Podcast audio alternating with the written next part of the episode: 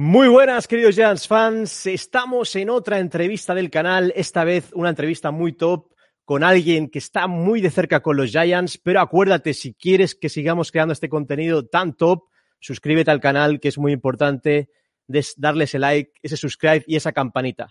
Y nada, para sin más dilación, vamos a empezar la entrevista con Madeline Burke.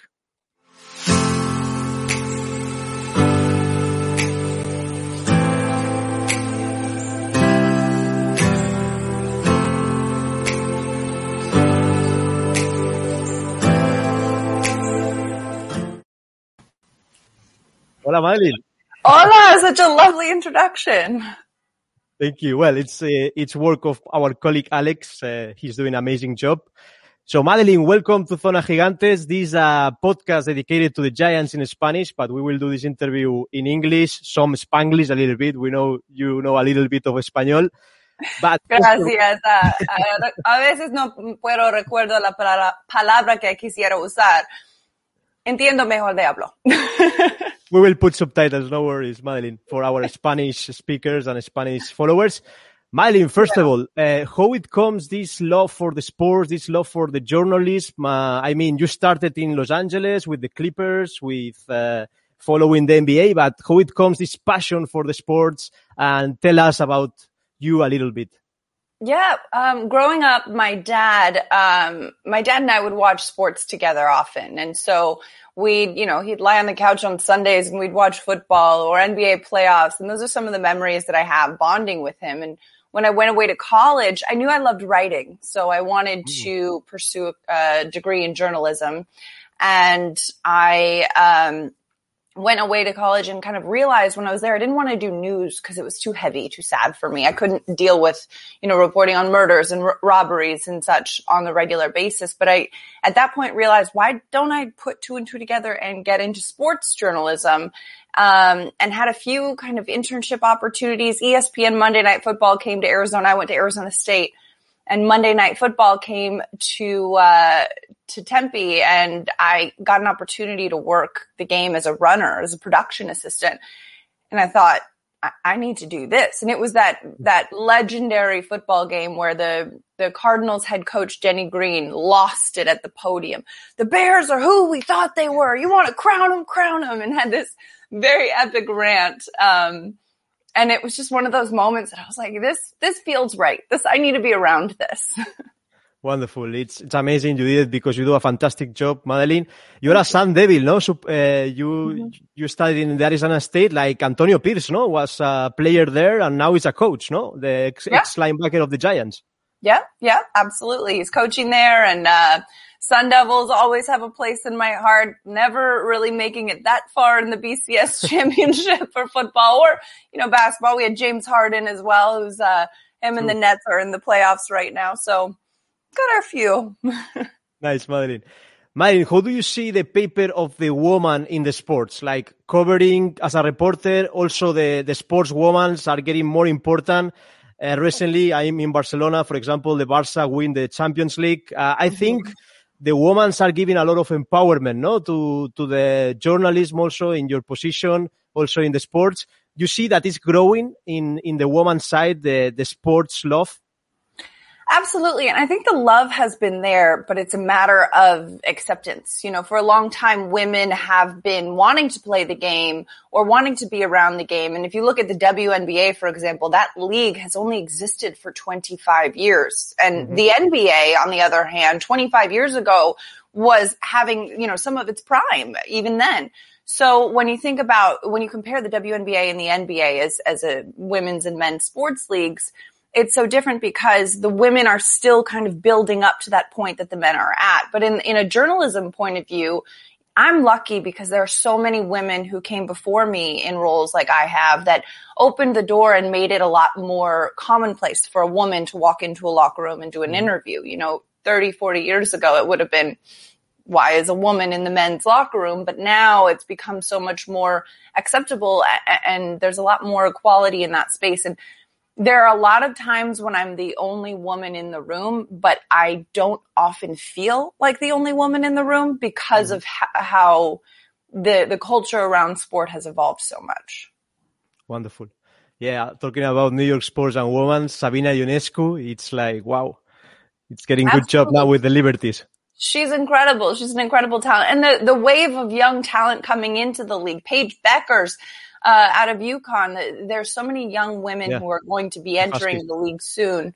Uh, that should be fun. Wonderful.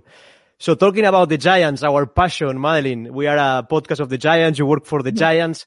How do you see right now the New York Giants? We see many changes with Joe Judge, uh, with all the culture he's putting uh, into the organization. Do mm-hmm. you see the Giants going to the right direction now? You see a, a, like a new change, a new wave coming with these New York Giants? I I do. I think the biggest impact that I've noticed from Joe Judge coming onto the scene is the culture, the change in the culture, and the way that um, the team is no longer okay with not winning. You know, like there, there was a period of time where there was a rough stretch and, you know, it, it wasn't that they were okay, but they, it, the fire had kind of gone out a little mm-hmm. bit and judges kind of stoked that fire and said, okay, we're not going to get there right now, but we're building towards that. And we are expecting to be this good team. And also the moves that they made in this off season, you know, Daniel Jones is entering his third year in the league, but is second in this offensive system. So that's going to be pivotal as well because, you know, last year was almost like another rookie year because he had to completely reacclimate to uh, a new system, a new coaching staff and all that. Now he's got that system under his belt. He's got weapons. They, you know, went out and got Kenny Golladay, John Ross, Kyle Rudolph. There are so many more receivers, um, for him to target. Um, and I think that this year is going to be very big for Daniel Jones. Plus, having Saquon Barkley return and and taking that offensive load off of Saquon. I think a lot of the problem earlier was because the Giants didn't have a clear wide receiver one after trading away Odell Beckham.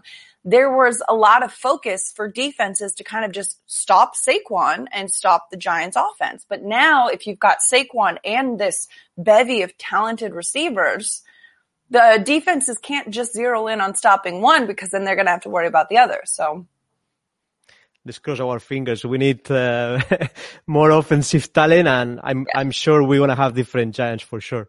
Mm-hmm.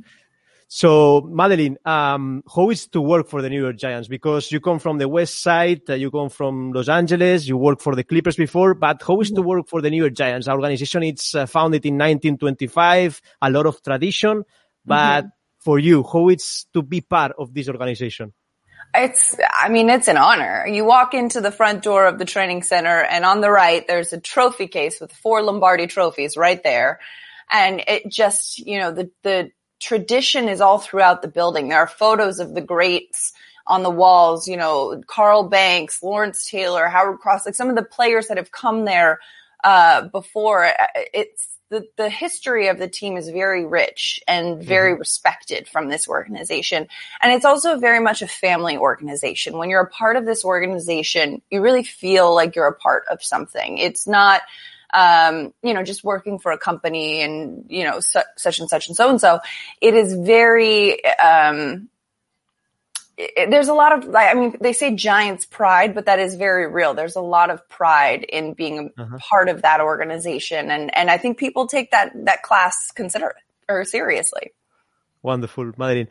Talking about uh, legendary players, I'm mm-hmm. you interviewed a lot of them. You talk with a lot of them. For you, which is the most charismatic one that you interviewed? The person that you say, "Wow, this person have a lot of charisma." You can see all the legacy behind of him? Uh, what, what's the player impress, impress you more? That's a hard question to answer because there is a lot of charismatic yeah. players. But I will say the one who's most surprising has been is Eli Manning because when he was playing, he didn't show a lot of his personality to the media. He was very kind of stoic and straight faced and yeah, no, no, no, you know. But behind the scenes, he is a prankster. He is a joker. he is a very dry sense of humor, sarcastic guy. And now that he's retired, he's starting to show that personality when he's now yeah, on Twitter, Twitter, on social yeah. media. And a lot of people are like, who is this? Why, what, where did this guy come from? But that's always been Eli. And now he's just starting to show that to the public. And so I'm glad that he's finally like letting loose a little bit. And it's hard, you know, being a quarterback in the New York market, you know, Ruben, it's like the media is constantly trying to be like, well, why did you do this? Why did you yeah. make that play? And you can't really have too much fun with it. You got to hone in. But when now that he's retired, he's like, okay, let me let me be a little goofy. nice. So Eli, perfect. And also, what's your favorite moment working for the Giants? This moment that you say, wow, I will remember this moment. I will explain to my grandsons. It was like iconic moment in your career with the Giants. You know, there have been some very memorable ones so far. I mean, walking onto the field for a Monday night football game or a prime time game or, you know, Eli's last play, walking off of the field in his last play at MetLife as a giant against Dolphins, that was like chills, the way that the fans were there to kind of give him that send off. Um, being uh, there for the organization to draft Saquon Barkley, who I do think, despite the fact that he's dealt with injuries for the last couple of years, is going to go down as one of the most iconic players mm-hmm. in this franchise's history. Um, and just on a day to day basis, being able to be around these guys as they build towards something. I mean, they've struggled the last few seasons. When I've been there, it's, you know, the my first season they went to the playoffs and then you know the boat and 16, no? yeah yeah and so since then, it's been, you know, a, a, rebuild. So I'm looking forward to watching how this rebuild pays off and how this team comes together and finally reaches their goal as a, as a collective. We hope so, Madeline. uh, also working in this part of, of your fantastic work, Madeline, what is your favorite colleague, your favorite person inside of the organization? You have many nice colleagues like oh, Victor yeah. Cruz, like Shaun O'Hara, but what is this person that is your like your right hand that you have a lot of trust and you can be like is your brother or sister yeah. Oh man, that's tough. You know, I mean, Victor Cruz, obviously the bailando and salsa is like always a good time. he and I have fun. Brandon London and I came in together and I know you know Brandon and yeah, he's amazing. Brandon and I, um, really were hired at the same time and became kind of a duo. And from the start, Brandon and I very much balance each other out. You know, he'll be the kind of goofy one and I'll bring it in. Or when I'm being goofy, he's like, I don't know what you're doing over there. And, and I think that it's, it's become something that we don't have to say, okay, are you going to say this and I'll say that? Or are you going to, you know, when we're filming something together, it just kind of works. We, we get each other. Um, and so I think Brandon would be my work brother for sure. Wonderful. We have an interview in the channel. Also. Howard yeah. Cross also is up there. Howard Cross? Okay. Howard Cross and Carl Banks are also up there, but they're like the big brothers of mine that like I come in and they give me a hard time and they make fun of me a little bit, but I always know it's a good thing. So ex players and Super Bowl champions, the three of them. So nice. Yeah. I mean, that's what happens when you work for the Giants. I mean, they've, exactly, they've got yeah. some high class quality humans in, in the building and I'm just lucky to be a part of it. So talking about this, uh, Madeline, the players now, they are really friendly. They are like one more in the building. You have a friendship with them. They are really nice colleagues also. Absolutely. Absolutely. I mean, mm-hmm. it's been, it's been challenging last year with COVID because yeah. I am so omnipresent in the building and I'm in the locker room and I'm, you know, working with players and interviewing players and, and having those conversations that aren't just, you know, when you're covering a team, you don't want to just say, Hey, I need this from you. I need that from you. You want to also be like, Hey, you know, I, how's your dog? Or, you know what? I heard you got a new apartment. Have those kind of conversations as well. And last season, there wasn't room for that. So, yeah. And it was tricky too because they brought in, there was a lot of turnover. So when I would do a Zoom interview with a player I knew, it was like, oh, hey, good to see you. It's been too long. And when I would do a Zoom interview with a player that I hadn't yet met in person because of COVID, it was very different, yeah. you know, and it's harder to build that trust and that relationship over virtual space. Mm-hmm. You know, mm-hmm. it's easier in person when people can say, Hey, I am the authentic person that I come across as and you can trust me. And, and that's one of those things that, um, you know, it, it, it takes time to build, but I'm looking forward to now that, you know, things are slowly starting to get back into normal and, and developing more relationships because I think the Giants as an organization too, they do a good job of bringing in players who not only are good at football, but also mm-hmm. are just good culturally and fit with the culture of the organization. And I don't ever feel I don't feel that I've ever been disrespected or anything by that. Right. And, and I, and I really appreciate that because there are, you know, other situations in life when uh, people that I know who haven't felt the same way. And I just think that the top to bottom, there's a lot of class in this organization. Wonderful to listen to that, Madeline. That's, that's really nice. Also, Madeline, being from California, you moved to New York in 2016. How is how is your life in New York? Do you, do you like uh, being in the East Side, living in New York? I love New York, so I I I, I will say that you love it, but it's a Yeah. different life, and you like it. It's a very different life. I mean, people often ask me, what do you like better, New York or LA? And it's like saying, what do you like better, coffee or wine? You know, you need both. It's just they're very different. So, um, New York has been wonderful. I, you know, I grew up in LA. I lived in LA most of my life. I'm a very California girl. I love the You're a Dodgers fan, right? ocean. What? You're a Dodgers fan.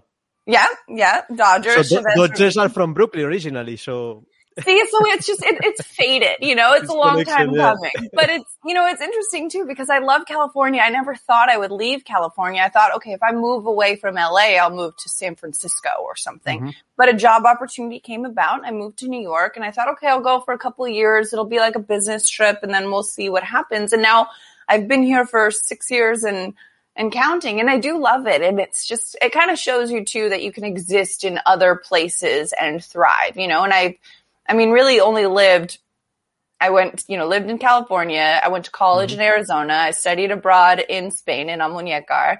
And then Almuñécar. I, Ah. Almuñécar. And it was like, oh, I loved Yeah, I it. will ask you now where you learn Spanish, but go for it. Yeah, no, he vivido en España eh, por tres meses, solamente tres, pero en el Costa del Sur Qué bueno. no hay muchas personas que hablan inglés. So, um, cuando eh, arribó, mi Llegué, gramática, sí. lo, lo siento, mi gramática Entendemos. mal. Pero cuando ah, me arribó, ah, no me recuerda, ah, eh, eh, tocar cuatro años eh, en escuela de español, pero no puede, uh, I couldn't ask for like where a bus was or something like that. Pero viviendo en allá, eh, necesito usar la español, necesito, pienso en español, necesito practicar uh, a veces, you know, and, and it just helped to use it. But that's the hard part because as much as I used it there and I was hablando con fluidez, mis sueños fue en español, uh, todo. But now that I'm back in the US and I don't use it on a daily basis, I don't trust it as much. Like I don't, Claro. I'm like, is that the right word? I don't know if that's the right word, but when I hear it, I can always understand. And so sometimes people will be talking in Spanish and I'll like respond and people will be like, oh, la güera entienda. Well, we- we- hemos entrevistado a Will Hernández en el canal, él es mexicano y muy bien. ¿Cu- ¿Cuándo tienes, tienes pensado volver a España, Madeline, en un futuro de viaje? Oh gosh. Mi corazón. No, I would love, I would love to live there and work there, pero eh, cosa más difícil es eh, hablando en español es una cosa, pero Claro. hablando de deportes en español es una otra cosa. más no sé complicado. cómo, field goal, first down, I don't know. Okay, Madeline, it, it's been a pleasure to talk with you about the Giants in Spanish, about you, because you are the star. You are the one of the most important persons uh, following the Giants. We love your job from Spain and from all the Latino speak uh, speaking uh, countries. And Madeline, uh, if you wanna say hello to the Spanish fans, and, and thank you so much. Gracias. yeah, gracias por la entrevista, el gusto es mío. Hasta luego, adiós. Adiós.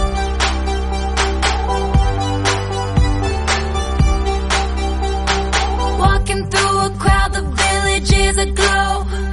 Kaleidoscope of loud heartbeats under